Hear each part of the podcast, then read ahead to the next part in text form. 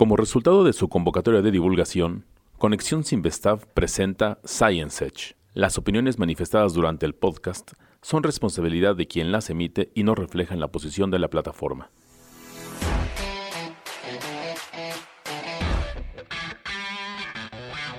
¿La ciencia puede ser divertida? Sí, en Science Edge analizamos los temas de investigación con irreverencia y mucho sustento.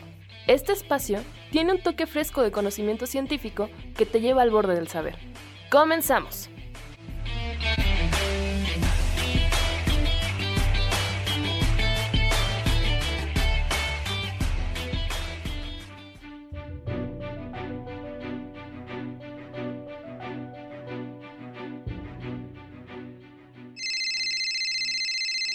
Mira, lo he estado pensando.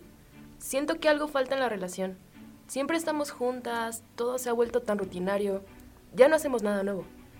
Cada día es lo mismo y pienso que ese es el problema. Necesito un poco de algo nuevo, de algo diferente. Me siento asfixiada y eso ya no me sienta bien. ¿Sabes? Creo que por ahora necesitamos un poco de espacio. ¿De qué hablas, Carolina Irene? ¿Espacio? ¿Quieres espacio? Justo ahora tenemos espacio. Estamos a kilómetros de distancia. ¿No puedes esperar a decirme esto en persona? No sabes siquiera lo que me pides. Nos vemos solo 12 horas a la semana y quieres espacio. Sí, justo eso quiero. Lo necesito. ¿Y en qué órdenes de magnitud?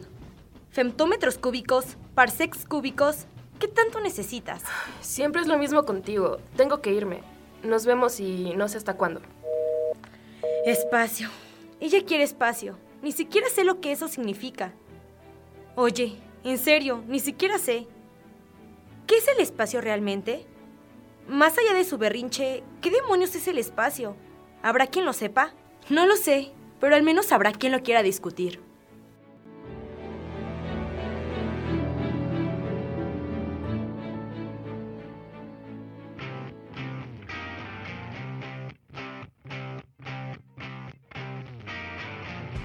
El espacio, siempre hemos tratado con él y siempre hemos tenido problemas con él, como ya escuchaste. Así como el tiempo y la gravedad creemos que son conceptos que conocemos de manera innata, pero nos damos cuenta de que no hasta que nos preguntan qué son. Mi nombre es Elton Díaz, estudiante de doctorado en astrofísica y estoy aquí con ustedes iniciando esta nueva serie de podcast Science Edge, Ciencia con Onda, donde charlaremos y discutiremos los temas que a cualquier mente curiosa le pueden intrigar. Para ello estoy con mi amigo eh, maestro en ciencias, David de la Cruz. ¿Cómo No, estás? Maestro, el maestro es usted, yo estoy apenas en camino a, lo- a ser maestro. Bueno, estudiante de maestría. ¿Cómo estás, David? Bien, aquí mira, escuchando esta conversación de la pareja. Eh, muy interesante, por cierto, tocaron algo sustancial en la física. El, el espacio. El ¿Qué es- espacio. ¿Qué es el espacio? Ah, bueno, el espacio puede ser el espacio exterior, el espacio entre, no sé, los cuerpos. La naturaleza del espacio en sí. ¿Qué es? No sé, pero hazte por allá porque invades mi espacio. Necesito mi espacio. Espera, ¿qué es el espacio? Es el título de este programa, de este episodio piloto. Pues bueno, David, como te decía, lo curioso de hoy, hoy en día, es que hemos sido capaces de comprender con bastante exactitud muchísimas propiedades de la naturaleza, pero seguimos sin saber realmente qué son, qué hay detrás de ellas. Hemos construido aceleradores de partículas ultrapotentes, naves supersónicas, computadoras cuánticas funcionales. Claro. Pero por ejemplo, si alguien nos pregunta de qué sirve saber qué es el espacio si hemos avanzado tanto, yo creo que Ese es el punto. Hemos avanzado mucho en tecnología, sabemos cómo Claro. se comporta la naturaleza, pero seguimos sin saber qué son estos entes fundamentales como el espacio, el tiempo, la gravedad, la carga eléctrica. Claro, y yo creo que comprendiendo más estos conceptos podríamos desarrollar mejor tecnología. Nos llevaría a lugares insospechados. A una civilización tipo 3 en la escala de Kardashev. De eso hablaremos después. Bueno, Bueno, David, desde la antigüedad, Zenón de Lea fue de los primeros pensadores que trató este asunto del espacio, ¿no? Es continuo, está cuantificado, o sea, está dividido en partes más pequeñas. Fue muy, lo que muy, se muy pequeñas. lo que se preguntó él y de ahí surgió la paradoja de Aquiles y la tortuga, que en esencia dice que para que yo recorra una distancia X, antes tengo que recorrer la mitad de esa distancia y Y- antes la mitad de esa mitad y así nos vamos ad infinitum, entonces si tengo que recorrer un número infinito de distancias me llevaría un, un tiempo infinito, ¿no? Mm, el movimiento el movimiento no sería posible. En cambio, un cuerpo sí avanza, si vemos que, que llegue y que rebase al otro.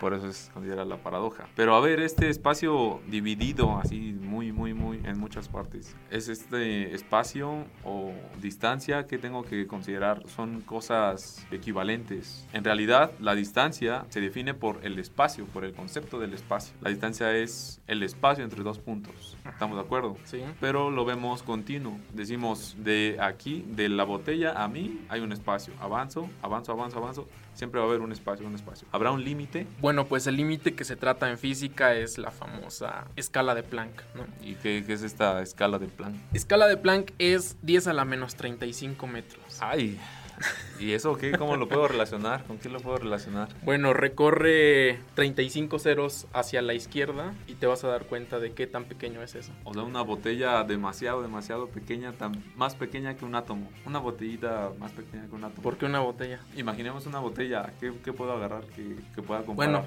ya que está, bueno, imagina un diapasón. bueno, ¿por qué no una guitarra? bueno, ya, a ver.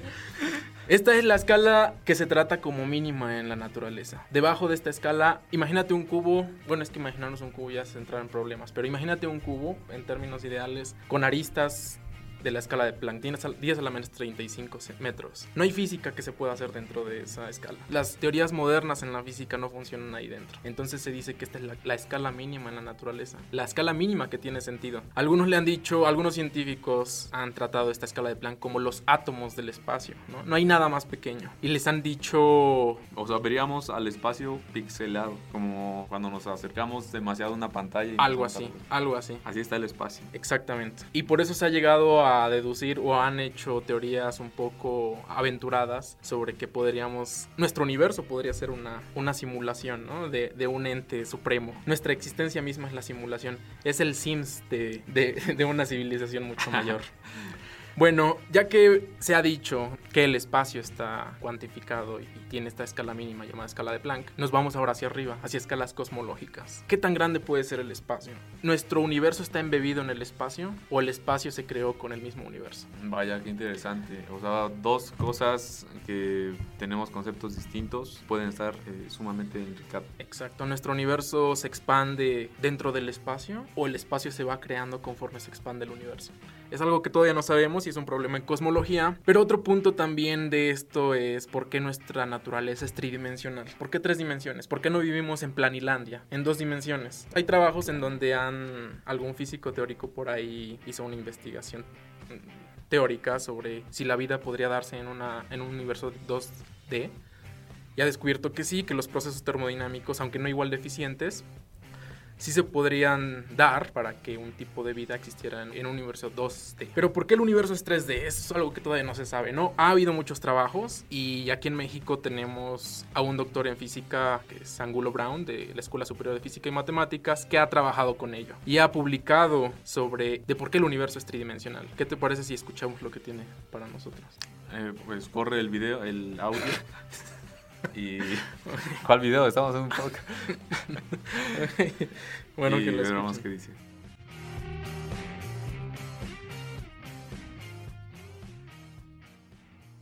El, el problema de por qué vivimos en, en un universo de tres dimensiones espaciales y una dimensión temporal ha inquietado a, a muchos pensadores, quizás desde la antigua Grecia. Sin embargo, digamos que las primeras eh, manifestaciones explícitas de este problema eh, quizás eh, aparecen en la obra de Emmanuel Kant, pero desde el punto de vista más formal de la física, parece ser uno de los primeros que habló en el sentido matemático de esta pregunta, fue este Ehrenfest a principios del siglo XX. Eh, en en tiempos más recientes, eh, el, problema eh, se volvió eh, interesante para la cosmología y, al punto que hay, teorías cosmológicas como las teorías unificadas tipo teoría de cuerdas, donde el papel del número de dimensiones se volvió muy importante. Al punto que se han propuesto versiones que consisten en, en 3 más 1 dimensiones, pero además las llamadas dimensiones eh, pequeñas o colapsadas que, incluye la teoría de cuerdas. ¿no? Sin embargo, el tratamiento que nosotros publicamos fue de un universo que en principio podía tener un número arbitrario de dimensiones euclidianas y eh, vimos cómo si adoptábamos un, un, punto de vista termodinámico en el contexto de la segunda ley y la energía libre de Helmholtz, encontramos que justamente en, tiempos muy remotos, de hecho del orden del llamado tiempo de Planck, eh, la energía libre de Helmholtz, en particular de un universo lleno de radiación en un número arbitrario de dimensiones, encontraba que para n igual a 3 se encontraba un punto silla eh, en, el comportamiento de la energía libre de Helmholtz, de tal forma que antes de punto 93 el tiempo de Planck podía existir un número arbitrario de dimensiones, pero a partir de punto 93, tiempo de Planck,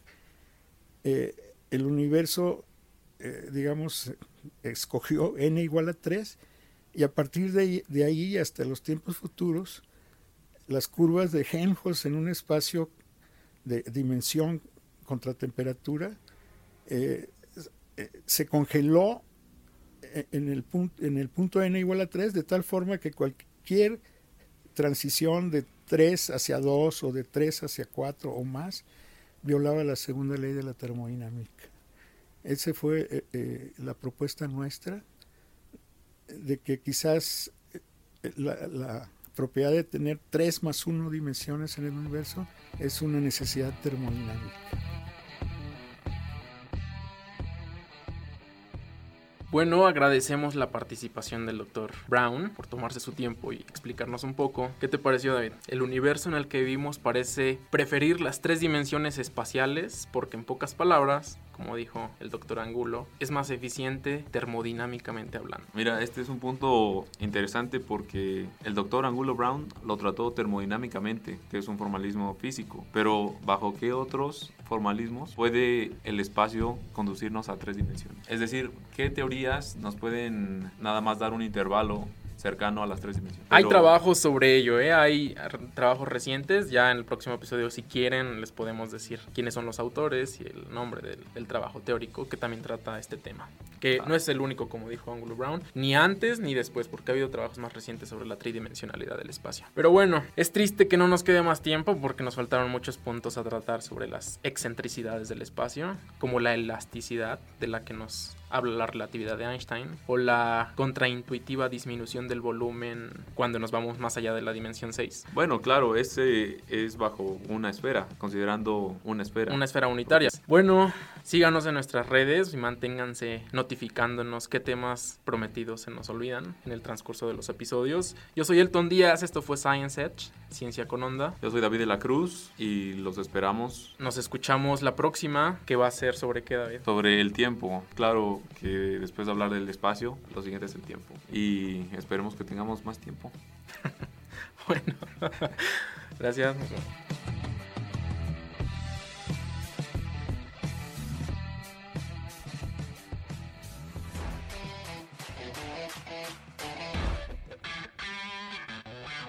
Si te interesa saber más sobre la ciencia, no te pierdas la siguiente emisión de Science Edge, Ciencia con Onda donde te llevaremos al borde del saber. Hasta la próxima.